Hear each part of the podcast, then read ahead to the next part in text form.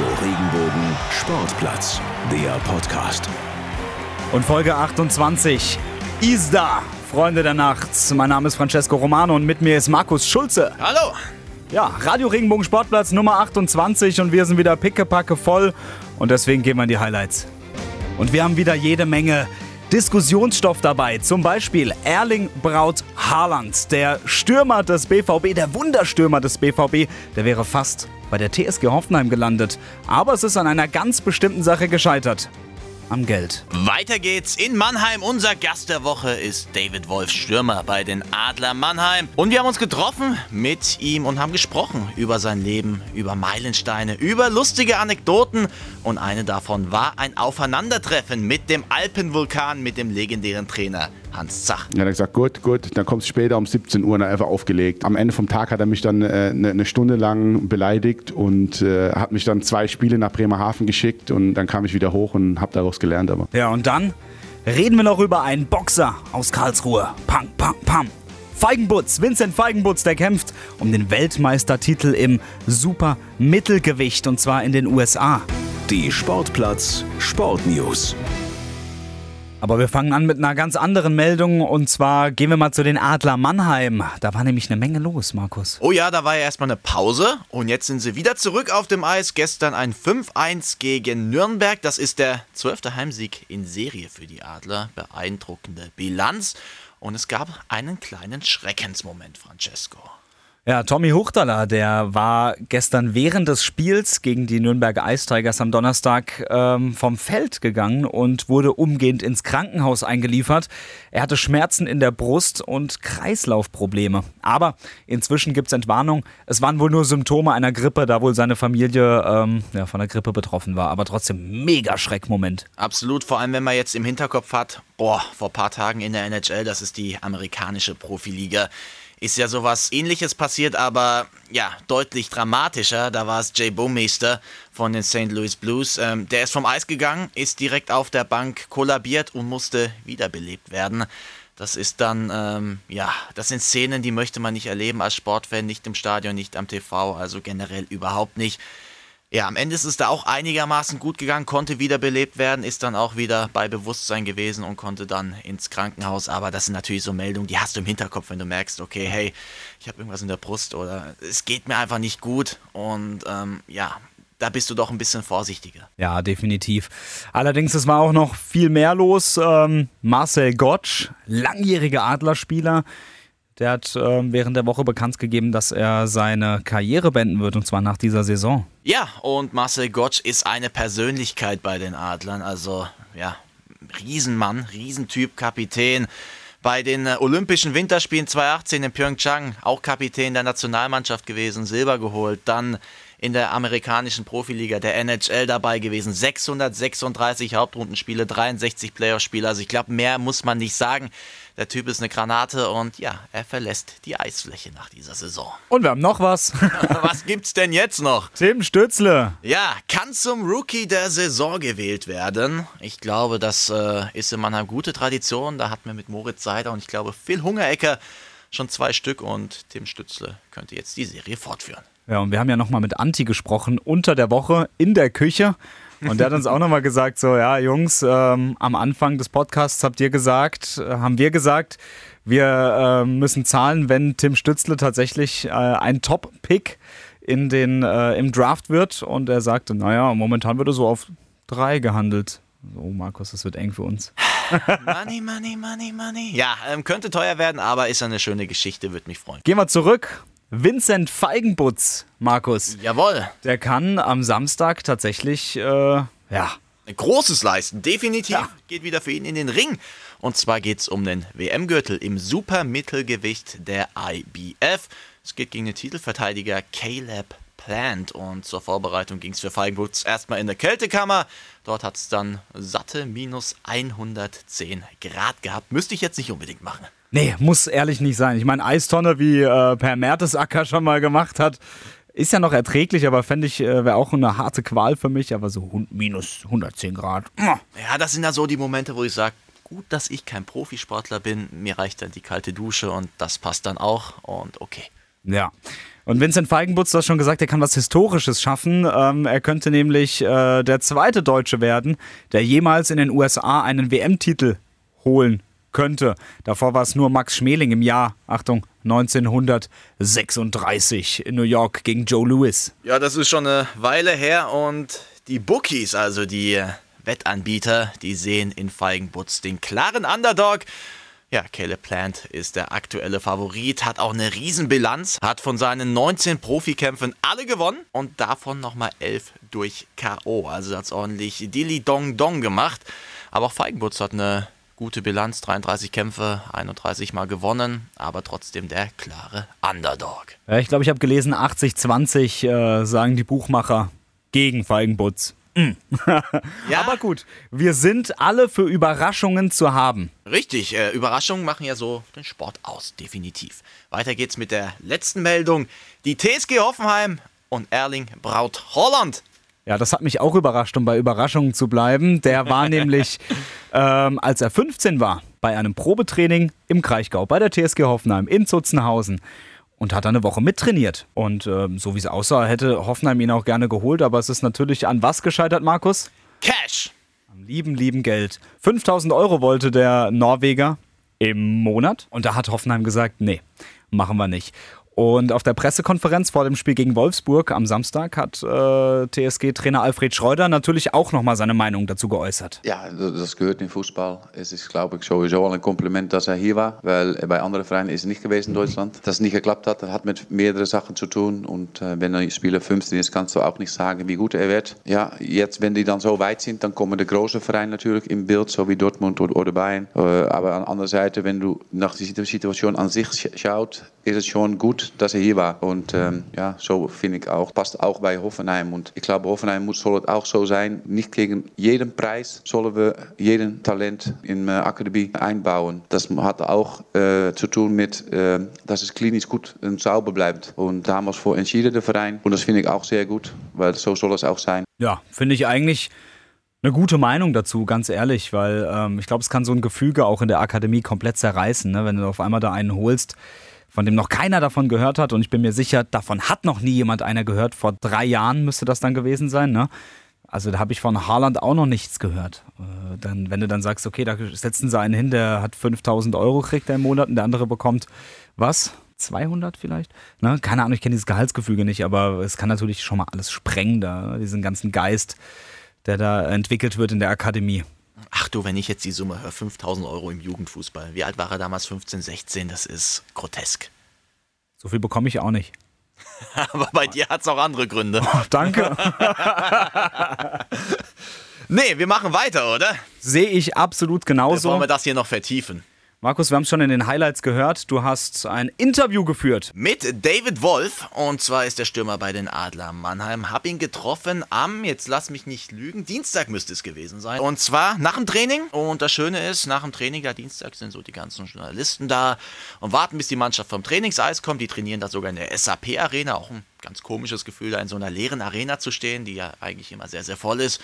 Und dann, ja, wartest du, wartest du, noch da eine Powerplay-Form, da eine Powerplay-Form, okay, gehen die ersten vom Eis. Ja, dann noch ein paar Passübungen, okay, gehen die nächsten vom Eis.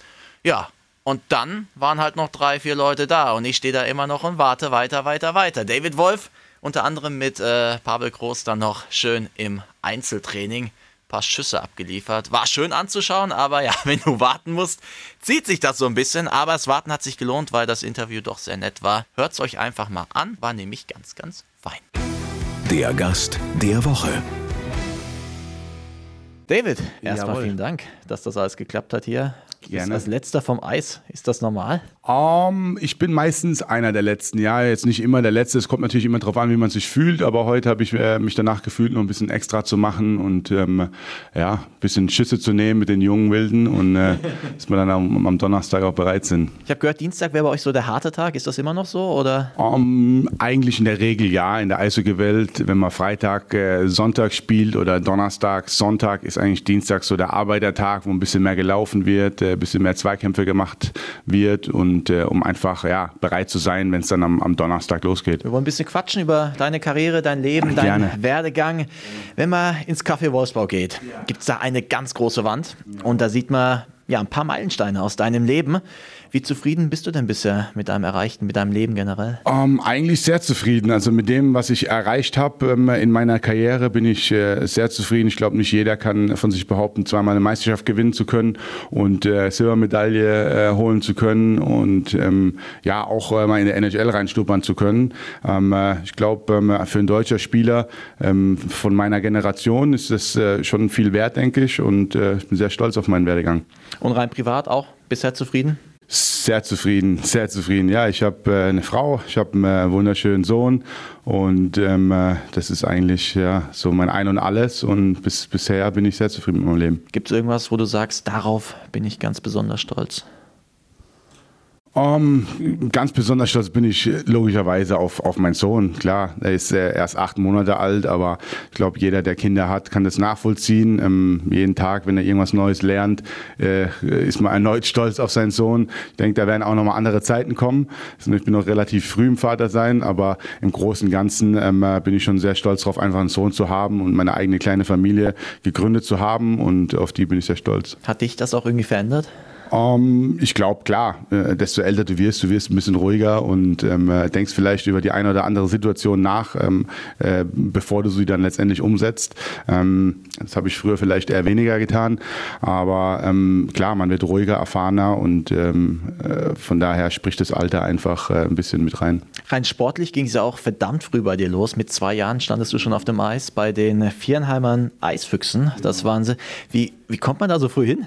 Ja, mein Vater, der selbst Eishockey gespielt beim MAC damals und ähm, äh, ja, wir durften damals nicht beim MAC aufs Eis, weil ich glaube, damals war das erst so, dass du mit vier oder fünf ähm, äh, beim MAC ähm, mitmachen durftest. Von daher war das so ein, so ein kleiner, kleiner Verein ähm, in, in Viernheim, die Eisfüchse, und äh, da durfte ich mehr oder weniger mit aufs Eis mit zwei Jahren und ähm, äh, da bin ich mit draufgegangen, aber hat dann natürlich noch wenig mit Eishockey zu tun. Ich habe zwar einen Schläger in der Hand gehabt, aber ich wusste natürlich nicht, was zu tun ist. Ein paar Jahre später wurde es dann schon besser. Ich wollte gerade fragen, was macht man als Zweijähriger auf dem Eis?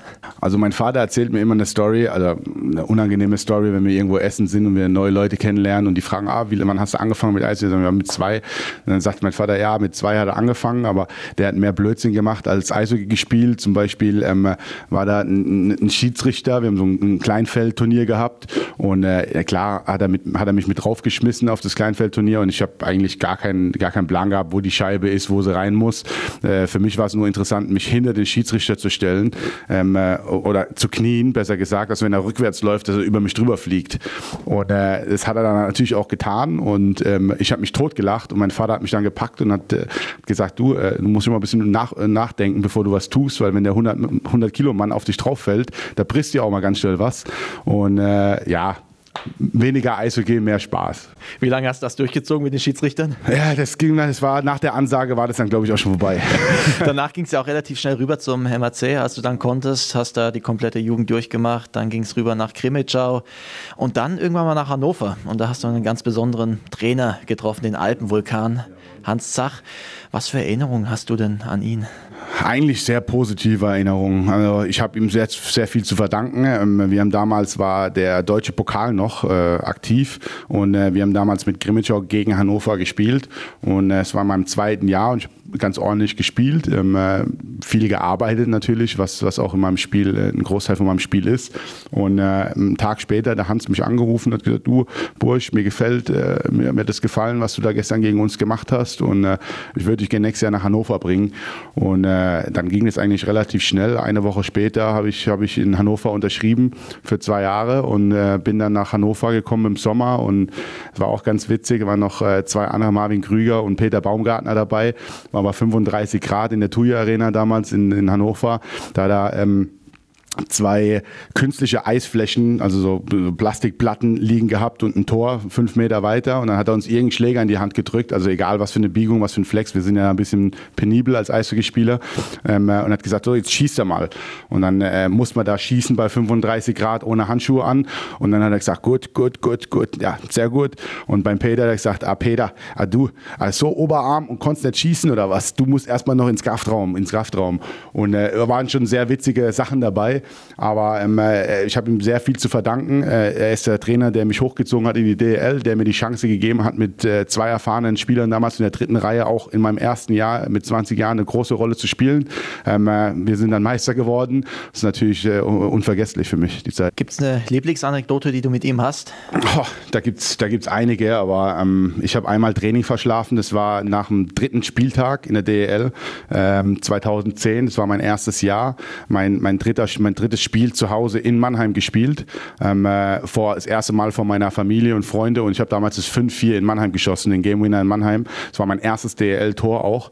Ähm, äh, bin dann äh, zurück nach sind dann zurück nach Hannover und äh, montags sind wir mit der ganzen Mannschaft damals diesen Club Palo Palo sind wir feiern gegangen und äh, wir hatten dienstags morgens um elf Training und äh, ja, ich bin äh, leider nicht aufgetaucht. Es war eine feuchtfröhliche Nacht. Ähm, ich habe mein, mein Tor zelebriert, äh, den Sieg in Mannheim und auch meinen mein 20. Geburtstag damals. Das war der 15. September 2010. Und ähm, äh, ja, dann musste ich ein sehr unangenehmes Telefonat mit ihm führen, warum ich nicht im Training war. Und dann habe ich gesagt, gut, gut. Habe mich natürlich entschuldigt ähm, im Namen der Mannschaft und allem drum und dran, dass ich nicht aufgetaucht bin. Und ähm, dann hat er gesagt, gut, gut. Dann kommst du später um 17 Uhr und dann einfach aufgelegt. Und dann ähm, äh, mit 20 fühlt sich natürlich so, jetzt meine Karriere vorbei, jetzt äh, darf ich wieder in die zweite Liga und komme nie wieder hoch in die DL. Der Tag war sehr unangenehm für mich, aber ähm, äh, äh, am Ende vom Tag hat er mich dann eine, äh, eine Stunde lang beleidigt und hat mich dann zwei Spiele nach Bremerhaven geschickt und dann kam ich wieder hoch und habe daraus gelernt. Aber das ist gut, das hat man auch gemerkt, weil du hast ja einen ganz besonderen Traum auch noch erfüllt, die NHL. Bist erstmal rüber ins Trainingscamp, dann äh, die Zeit bei den Calgary Flames. Wie schwer ist dir denn dieser Abschied gefallen hier aus Mannheim oder aus Deutschland erstmal rüber in die Staaten? Ich meine, du betonst ja immer deine Zugehörigkeit hier. Ich war ja zur damaligen Zeit noch in Hannover, äh, in Hamburg. Ähm, es war natürlich äh, für mich nicht einfach. Hamburg hat mir damals war auch meine zweite Heimat, äh, ist nach wie vor meine zweite Heimat. Ich habe mich sehr wohl gefühlt, aber mein, mein Ziel war ganz klar die NHL. Ich habe das noch nicht abgeschrieben gehabt und ähm, das war einfach was, was ich äh, über meine Laufbahn verfolgt habe. Um, äh, und, und als ich zum etablierten DL-Spieler geworden bin in, äh, in Hamburg und habe auch punktemäßig und habe so das, das Allround mit, mit, äh, mit, mit, mit gehabt oder gehabt, die Fähigkeiten gehabt, alles zu spielen und ähm, äh, dann haben sich die Türen geöffnet und ich habe ein paar Angebote bekommen und da habe ich gesagt, okay, wenn ich das jetzt nicht wage, werde ich vielleicht nie wieder ähm, äh, die Chance bekommen, äh, mal meinen Traum verwirklichen zu können in der NHL. Und deshalb habe ich es genutzt und war ein sehr lehrreiches Jahr für mich und äh, mit viel Höhen, mit viel Tiefen. Aber am Ende vom Tag habe ich mein Riesenziel erreicht und habe ein paar Spiele in der NHL spielen dürfen, durfte auch mal in den Playoffs äh, mit reinschnuppern. Und äh, ähm, ja, hätte auch wieder zurückgehen können. Aber für mich war das dann damals, ähm, äh, ja, ich war, ich wurde 26 Jahre alt. Für mich war das dann, gehe ich wieder hin und beiß mich in der AHL durch, NHL und weiß nicht so wirklich, ähm, äh, wo ich landen werde. Ein sehr ungewisses Leben. Und von daher habe ich mich entschieden, wieder nach Deutschland zu kommen und ähm, bin auch sehr glücklich darüber.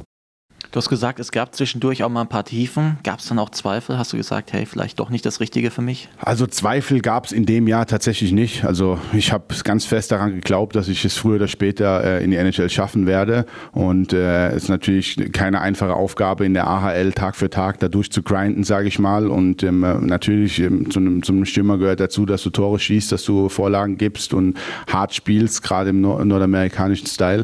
Und äh, das habe ich getan und äh, zum Glück wurde ich auch immer besser, besser, so, solange die Saison lief. Und im Januar habe ich dann ähm, wirklich äh, zwei, drei Spiele gehabt in der AL, wo ich einfach ähm, sehr dominant gespielt habe und ähm, äh, nicht wirklich was an mich rangekommen ist und ich sehr viel gepunktet habe. Und äh, nach der Zeit wurde ich dann hochgeholt in die NHL und habe dann oben erstmal ein bisschen Zeit auf der Tribüne verbringen dürfen, ähm, äh, bis ich meinen ersten, äh, mein erstes Spiel bekommen habe. Aber äh, früher oder später kam es dann doch noch. Jetzt haben wir im letzten Jahr oder in der letzten Saison Moritz Seider gehabt, wurde gedraftet von Detroit. Jetzt haben wir auch noch ähm, Tim Stützle. Da stehen die Chancen auch nicht ganz so schlecht, würde ich jetzt mal sagen. Kommen so Jungs auch mal zu dir und fragen nach ein paar Ratschlägen? Um, ähm, immer mal wieder. Der Seidi ist letztes Jahr ähm, viel mit mir gefahren, weil er in Vienheim lebt und ich bin der Einzige, der da in die Richtung fährt. Und dann habe ich ihn hin und wieder mal abgeholt oder habe ihn äh, am Spieltag mit nach Hause ge gebracht. Und natürlich fragt er mich hier und da, aber die Jungs, die sind ähm, so begabt und die wissen schon ihren Weg. Ähm, äh, in ihrem Kopf haben sie schon alles zurecht, zurechtgelegt. Ich glaube, da braucht man gar nicht so viel Einfluss haben. Und es ist auch immer eine andere Situation, wenn du so ein begabter Spieler bist und so gehypt wirst wie die zwei, ähm, wie es bei mir war. Für mich war von vornherein bewusst, ich muss darüber gehen, aber ich muss mich durchkämpfen. Und das müssen die natürlich auch, keine Frage. Aber die haben natürlich andere Voraussetzungen und andere Chancen. Und ähm, äh, früher oder später werden die die Chancen nutzen und dann sind die Volltime-NHL-Spieler. Von daher ist das schon ein bisschen, bisschen anders als bei mir. Aber natürlich hier und da, hier und da haben sie mal nach was gefragt. Klar. 2018 war ja ein weiteres Highlight von dir, Pyeongchang, die Olympischen Winterspiele. Wie kann man sich das vorstellen? Du als Monemabu da im Olympischen Dorf. Nimm uns mal mit, wie sieht das Leben da aus?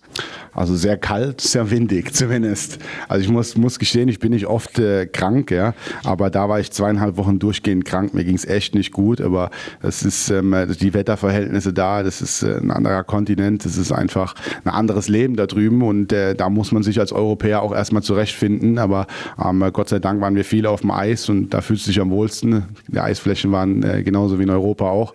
Ähm, äh, von daher haben wir uns schon sehr auf das, auf das Turnier gefreut. Das ist äh, eine unglaubliche Geschichte, die wir da äh, geschaffen haben. Und äh, ich bin sehr stolz darauf, da ein Teil von gewesen zu sein. Sportlich lief es ja für euch auch überragend. Ihr habt Silber gewonnen. Problem war, der Rückflug war ja direkt am nächsten Tag nach dem Finale. Genau. Wie viel Zeit bleibt denn da, um das Ganze zu genießen, um zu feiern? Um, ja, Zeit bleibt ja immer zum Feiern. Ähm, äh, von daher, es war natürlich sehr unerwartet, dass wir ins Finale kommen und eine Medaille mitnehmen. Äh, das Deutsche Haus hat, äh, glaube ich, schon ein paar Tage vorher geschlossen gehabt. Also ich glaube, drei oder vier Tage vorher war die letzte Medaillenübergabe da im Deutschen Haus. Und ähm, äh, ja, die haben dann extra nochmal aufgemacht und äh, der Präsident damals äh, vom DOSB hat äh, gesagt, dass 2000, ähm, ich weiß gar nicht wann die Handballer, war 2010 glaube ich, um die haben sind die Weltmeister geworden. Äh, Olympia, Olympia, ähm, äh, waren das die Handballer? Ich glaube, das waren die Handballer. Ich bin mir gerade gar nicht, so, bin mir gerade gar nicht so sicher. Ja. Auf jeden Fall meinten sie, ähm, äh, äh, dass äh, sie sehr übertrieben haben mit ähm, Gläser an die Wand geschmissen und allem drum und dran. Und die Kosten, die gingen bis, bis zu 40.000 Euro. Und wenn wir äh, das schaffen, dass nächste Woche für die Paralympics wieder alles herrichten, äh, dass sich wieder alles herrichten lässt, dann, dann passt es. Und äh, wir haben natürlich nicht zu sehr auf den Putz gehauen, wir haben die Location stehen lassen, aber es war schon eine sehr feuchtfröhliche Nacht. Und äh, ähm, wir haben das sehr genossen. Und der Flug danach war natürlich sehr hart für uns, aber die Ankunft in Frankfurt hat das natürlich dann wieder alles äh, weggeloschen. Nach den Erlebnissen in äh, Pyeongchang schießt du da auch 2022 Richtung Peking? Ja, ich auf jeden Fall. Ich würde, äh, ich, ich, will so lange Eishockey spielen ähm, äh, auf so einem auf so einem Niveau, wie es für mich möglich ist. Und ähm, ich fühle mich momentan äh, noch noch sehr gut und äh, sehr frisch und denke, dass ich in der Lage bin, auch 2022 noch ähm, gleichwertiges Eishockey spielen zu können. Und von daher ist es auf jeden Fall ein Ziel von mir, noch, noch mal zur Olympia zu fliegen. Allerdings, ähm, äh, klar, ist es in meiner Hand, äh, abliefern zu müssen und äh, in dem Bundestrainer seiner Hand äh, letztendlich dann einen Kader zu nominieren. Lass uns mal kurz auf die aktuelle Saison blicken. Ihr seid jetzt Zweiter, habt euch wieder vorgearbeitet vor Straubing, sechs Punkte hinter München. Wie fällt die Bilanz aus? Ich denke sehr positiv. Ähm, nach einem holprigen Start, was glaube ich relativ normal ist, wenn du, wenn du äh, so ein Jahr gespielt hast, wie wir letztes Jahr hatten, äh, haben, wir uns, haben wir uns gefunden und äh, wir haben gemerkt, was wir tun müssen, um Spiele zu gewinnen und haben das ähm, ja, stetig verbessert und verbessern uns stetig im Training. Und von daher denke ich, dass der Fazit bisher sehr, sehr positiv ist. Was macht das so schwer, nach einer Meistersaison direkt in die nächste Saison zu gehen? Ja, der Sommer ist erstmal sehr kurz für die Jungs, die die Weltmeisterschaft noch spielen oder ähm, äh, ja, wenn du so lange in den Playoffs spielst, ist einfach der Sommer sehr kurz. Du hast vielleicht ein bisschen weniger Zeit, dich vorzubereiten äh, auf, auf die Saison als gewohnt, wenn du im Finale stehst. Und ähm, ja, und vielleicht bist du hier und da auch noch ein, ein Stück müde im Kopf, weil es eben ein sehr langes Jahr war, wo sehr, sehr viel Kraft investiert worden ist. Und ähm, äh, dann, hast, dann hast du ab und zu ähm, ja, so eine Phase, wo du einfach ein bisschen schlauchst hier und da und nicht voll konzentriert dabei bist. Und ähm, äh, wenn du die Phasen hast äh, in der DL, die Liga ist einfach zu stark, um dass du da punkten kannst.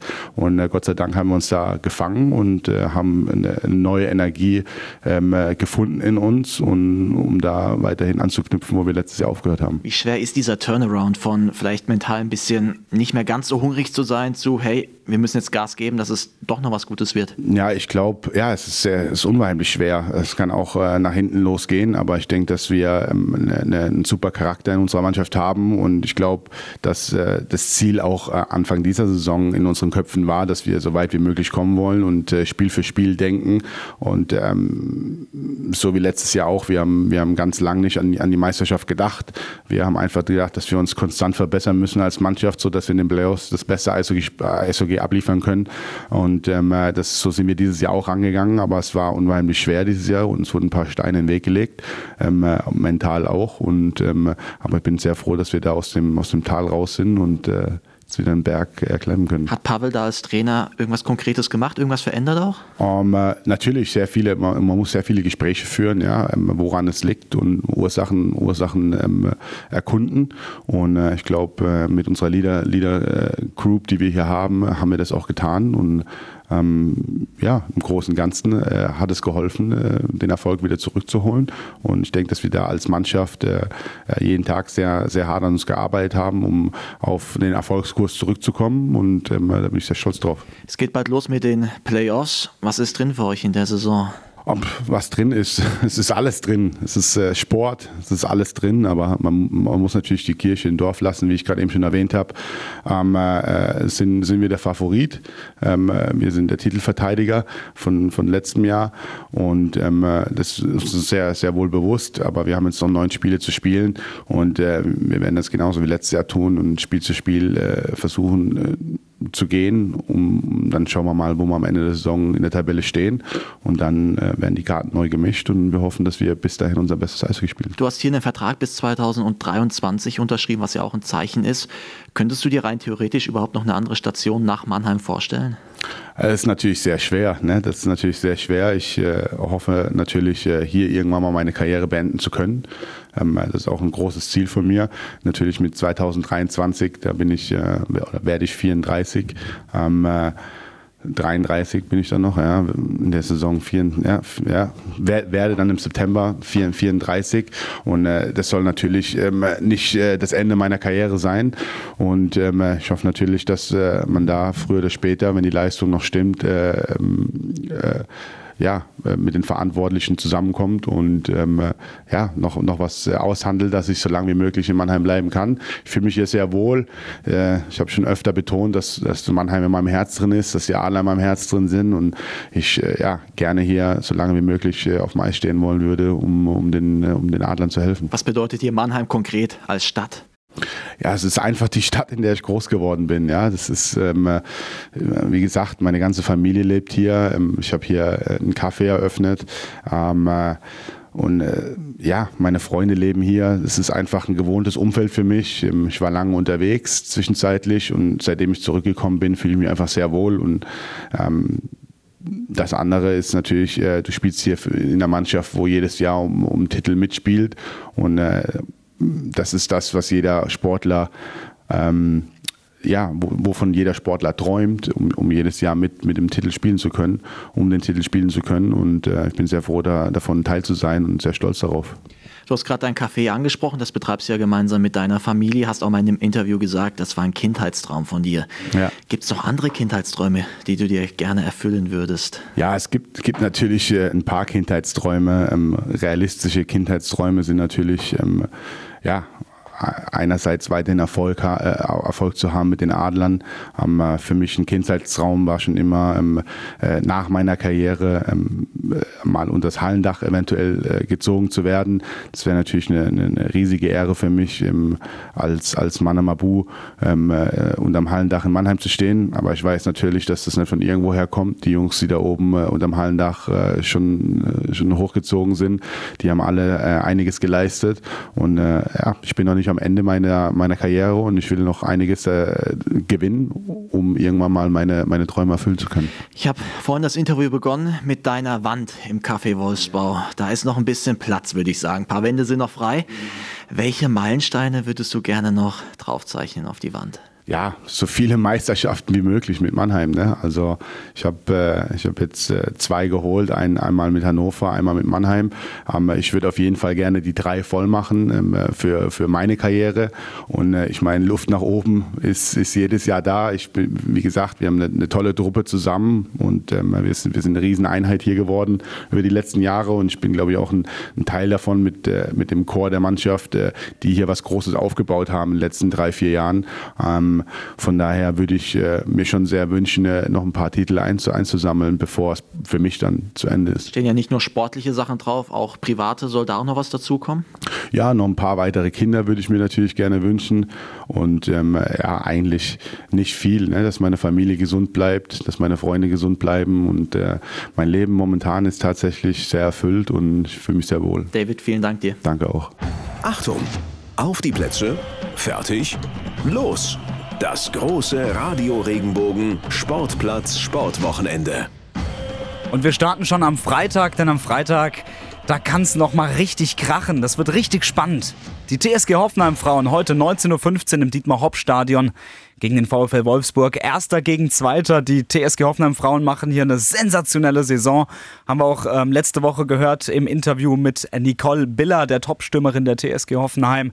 Und die spielen jetzt heute eben gegen den Ersten, gegen Wolfsburg. Wie gesagt, 19.15 Uhr geht's los. Wir sind gespannt. Und wenn wir schon bei Hoffenheim sind, machen wir gleich am Samstag weiter. Die spielen nämlich auch gegen Wolfsburg. Das große Wolfsburg-Wochenende. Die Männer 15.30 Uhr zu Hause in der Pre-Zero Arena gegen den VfL Wolfsburg.